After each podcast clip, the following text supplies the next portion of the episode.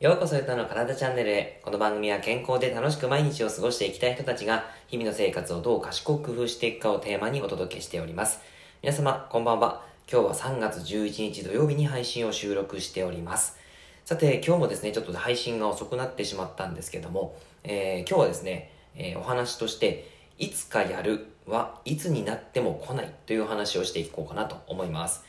えっ、ー、と、これはですね、僕自身がすごくその自分の昔に対して思っていることなんですけども、やっぱりね、いつかやるっていうふうに思っていたことって、えー、今考えてみると、できてないなっていうことがたくさんあるんですよね。うん。えー、例えばですね、英語。英語ね、いつも喋りたい喋りたいっていつも思うんですよ。で、いつかは喋れるようになろうっていうふうに思うんですけど、えー、そのいつっていうのはいつも、いつでも来ないです。えー、今、今でも来ないです。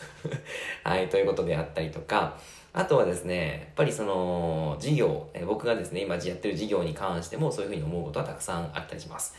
で、えー、その中でもですね、やっぱり自分の中でいつかやるというふうに考えていたことをやれたこともあったので、それに対してですね、何が違ったのかっていうことをお話ししていこうかなと思います。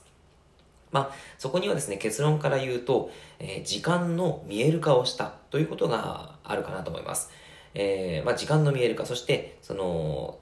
いつかやると言ったことを、そのメモとかに残しておいて、それをちゃんと自分の目から入る情報として、えー、見える化する。まあ、時間とその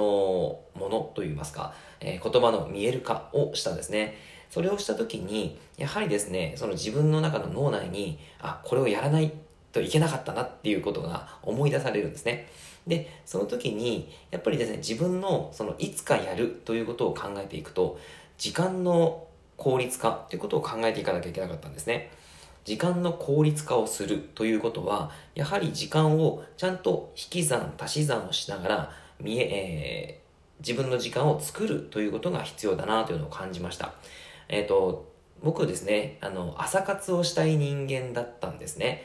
で、夜がですね、どうしても僕夜型だったんですよ、もともと。で、えー、20代後半、20代とか、あとは30代前半か、まではずっと夜型の生活をしていて、で、えー、なんとか朝型にしたいなというふうに思っていたんですけれども、それがですね、えー、今度、まあ、例えば来年からやるとかですね、いつも思うんですよ。来年1月からやろう、みたいな感じで、だいたいね、来年1月から始まって、だいたい1週間ぐらいは続くんですけど、なかなかそれが続かないということがあったんですね。うん、で、えー、それがですね、まあ、なんでできないのかなというふうに思った時に、やっぱりですね、自分のその忙しさであったりとか、あとは、まあ、やらなきゃいけないことっていうのがどんどんどんどん溜まっていってしまって、そして追い詰められて夜にまた遅くなってしまうということがあって朝起きれないという、あの、負の連鎖が始まっていたわけなんですね。じゃあ、それの一番の最大要因としては何かというと、えー、自分の時間を見える化することが重要だったんですね。その時間の見える化をしないと、やっぱり今溜まってきている仕事が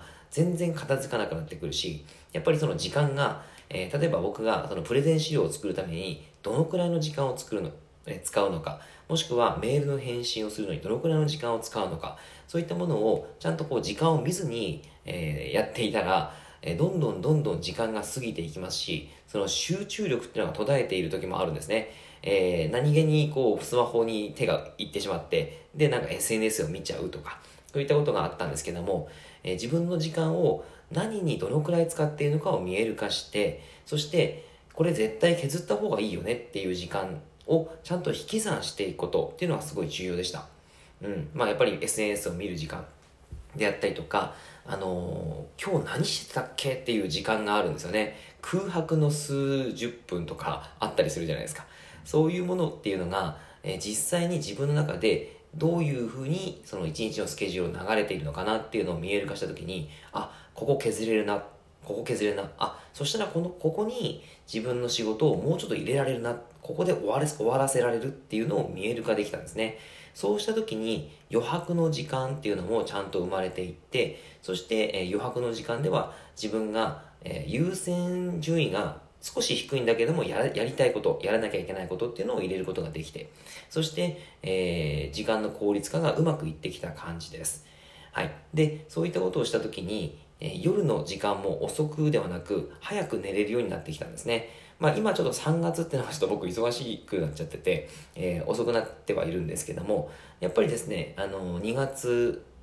えー、3月の初旬もそうですね、まではある程度時間的にはしっかり余裕が出て、えー、おりました。なので、朝ランっていうのがね、朝ちゃんと6時に起きて、朝ランに行くっていうのができてたんですね。まあ、毎日じゃないんですよ。毎日じゃないんですけども、えー、この1週間の中で、この日にちは、この曜日はいけるなっていうのをちゃんと決めて行ってました。はい。で、この3月はですね、ちょっと忙しくなるので、この、あの、自分の中で、え、この日だけしか行けないなっていうのを決めています。で、え、この日は絶対に行くということをやってるんですけども、えっと、まあ、こんな形でですね、自分の中で、えー、やる時間を決めて、そしてやる効、やる時間を見える化しておくと、自分の精神状態も非常にいいわけなんですね。はい。まあ、いつかやる、いつかやるって思ってると、なんか精神衛生上良くないじゃないですか。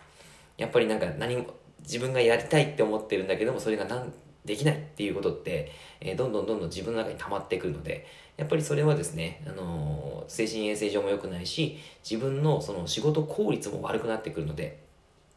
ちゃんとそういうふうに時間の見える化すること、したことっていうのはすごい良かったかなと思います。はい。皆さんは時間を理由に何か見送っていることはないでしょうか？えー、その何を理由に見送っているかっていうのを言語化することが非常に大切なポイントなのかなというふうに、この事例を踏まえて思いました。はい。あの、いつかやるってやっぱりいつになっても来ないんですよね。あの、本当に来ないと思います。はい。えー、まあ余談というか、あの、僕ですね、フィットネスクラブで、えー、レッスンをしたりしてるんですね。インストラクターとして、えー、スタジオのレッスンを担当しています。その中で、こう、初めてのお客様が入会されますよね。で、入会されて、スタジオレッスンいかがですか？ってスタッフさんに言われて、で、僕もですね、その初めてっぽいなってお客様が通ったら、あの、今からスタジオレッスンありますけど、いかがですか？っていうふうにお聞きまあ、を促すんですけども、そんな時にですね、大体今言われることっていうのは、あの、体力がついてからやりますっていうふうに言われるんですよ。うん。よく、なんか自分も言った経験あるっていう方いません？えー ある、まあある方もいらっしゃるかなと思うんですけども、えっとね、結構やっぱり体力がついてからやるって、あのなかなかですね、体力つくのがいつなのかわからない。どのくらいやればつくのかっていうのもね、ちょっとわかんなかったりしますし、あの、結構ね、あの、難しいですよね。まあ、あの、やんわり断っていただいてるのかもしれないんですけども、あの、結構ですね、実際にやっぱり体って、新しいことをすることによって、えー、様々な刺激を受けて、で、成長することができます。それをですね、初めてやることっていうのはすごく勇気がいったりとか、本当自分できるのかなっていう不安があったりしますけども、その初めての一歩を踏み出すことによって体の神経とか脳神経も盛んに活動的になって、えー、新しく、えー、脳神経も本当に増えていくんですよね、え、なので結局そういったことをやっていくことっていうのは体のためになってそれが体力レベルの向上につながっていったりするんですけどもなかなか今までに経験ないことって踏み出すのって怖いじゃないですか。だからやっぱりいつかやるよっていう風になってしまうと思うんですけれどもやっぱそこにですね、あの踏み込んでみるということはすごく重要だなと思いますし、踏み込んでみるために、じゃあどういうふうに自分のその時間を使ったりとか、え、トレーニングの頻度を何回するかとか、そういったのをなんか決めていったりすると、まあ、見える化していったりすると、とってもいいんじゃないかなというふうに感じました。はい。ということで、えー、時間を理由に見送っていることあれば何か、あ、こういうことちょっとそうだったなと思って、え今の時間配分っていうのを、え見直してみるといいんじゃないかなというふうに思います。はい、ということでですね、今日はあの時間がありますので、ちょっとお便りご返信をさせていただきますが、え、すみれさん、以前にゆたさんがお話ししていた最高の一日を考えようという題材の本、またはラジオはどれでしょうか？あの話を聞いてからすごく自分の人生を考えるようになりました。もしよければ教えてくださいということで、えー、コメントいただきました。ありがとうございます。えっ、ー、とですね、僕はですね、あのこのラジオの Voicy というラジオアプリがあるんですね。そこのラジオの、えー、ワーママハルさんという方の配信を聞いて、あ、確かになって思って、えー、お話をしております。えっ、ー、と、一応リンクがあったので、僕の概要欄の方に貼っておこうかなと思うんですが、多分飛べると思うんですけども、えー、そちらから見ていただけたらと思いますし、もしあの検索できたら、えっ、ー、と、そうですね、えー、 Voicy でワーママハルさん検索していただいて、そこにですね、検索窓に、あの、理想の一日というふうに検索していただくと、おそらくワーママハルさん出てくると思いますので、えー、その配信を聞いてみてください。あの、とてもですね、僕が参考にさせていただいていて、話し方もとっても、なんていうかな、あのー、すごくずし、あの、こう、心にずしんとこうきますし、あのー、すごい分析力が参考になります。分析をして、まあ、人の気持ちであったりとか、その行動に対して分析をして、えー、なぜそうなっていったのかっていうね、あの自分の考えをちょっと出してくれてるので、うん、あ、こんな考えもあるんだという形でね、すごく発見があったりとか、あの思考の整理がついたりしてます。はい。ぜひよかったら皆さんも聞いてみてください。はい。ということで、内容は以上でございます。内容がいいなって思えたら、いいねマークやフォローをしていただけると励みになります。今日もラジオを聴いてくださってありがとうございました。では、良い一日を。